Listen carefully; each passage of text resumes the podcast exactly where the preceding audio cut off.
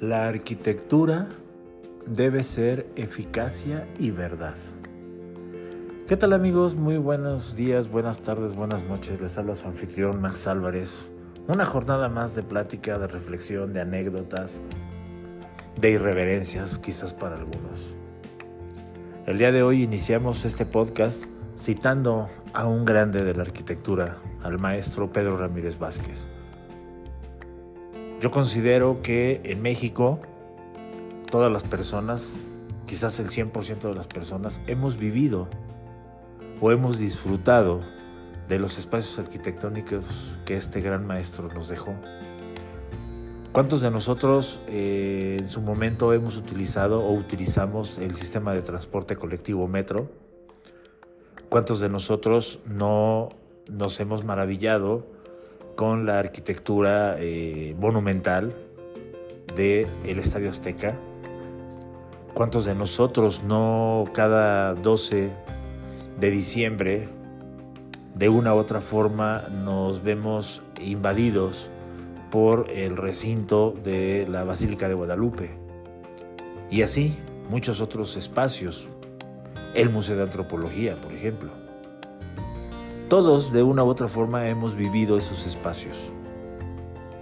Pero estos espacios son grandes precisamente por esos comentarios o por esa reflexión que nos hace ver Pedro Ramírez Vázquez. Los espacios arquitectónicos deben de hablar de verdades, deben de ser auténticos.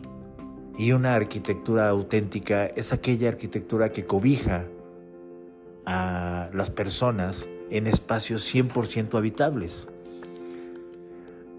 Podríamos detenernos incluso en su momento a hablar de todo el significado de la semiótica y la semántica que tiene la arquitectura de Pedro Ramírez Vázquez, pero vamos, eso sería entrar en una serie de filosofías y de teorías que quizás más adelante las podamos abordar. Por el momento, creo que vale la pena disfrutar la ciudad, disfrutar los espacios arquitectónicos y darnos cuenta cómo un arquitecto que diseñó hace ya muchas décadas sigue estando vigente. Amigo arquitecto, ¿cuántas ocasiones no te has maravillado precisamente con la arquitectura de este señor? ¿Cuántas ocasiones no al subirte al metro o visitar la Basílica de Guadalupe o el Museo de Antropología o el Estadio Azteca o muchos otros elementos no te has maravillado por la funcionalidad. Quizás no nos damos cuenta de la funcionalidad de esos espacios. Y es precisamente esa la grandeza.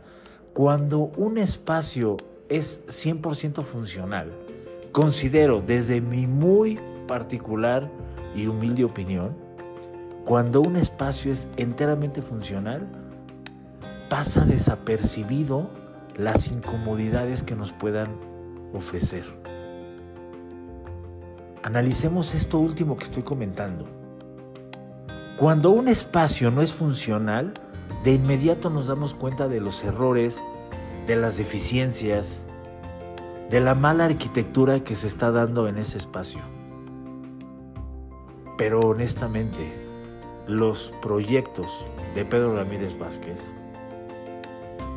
difícilmente son incómodos. Es un señor que se adelantó a una época. Es un Señor que visualizó las cosas desde un principio.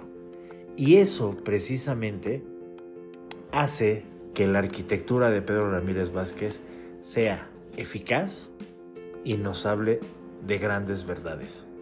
Es un reflejo de la arquitectura mexicana. No es el único, Existen otros grandes arquitectos mexicanos afortunadamente y sé que en las nuevas generaciones vienen arquitectos con grandes ideas y con grandes propuestas. Pero no dejemos de maravillarnos por la arquitectura de Pedro Ramírez Vázquez. Un señor que no se puso trabas. Un señor que supo librar barreras de ideologías, barreras sociales barreras de muchos tipos. Yo sé que para muchos Pedro Ramírez Vázquez puede ser un arquitecto cualquiera, perdón por lo que estoy diciendo, para mí particularmente es uno de los grandes referentes dentro de la arquitectura mexicana y dentro de la arquitectura a nivel mundial. Hasta aquí mi comentario del día de hoy. No te olvides de seguirme por Instagram, me encuentras como Arquicomentarios. Ahí te espero. Hasta la próxima.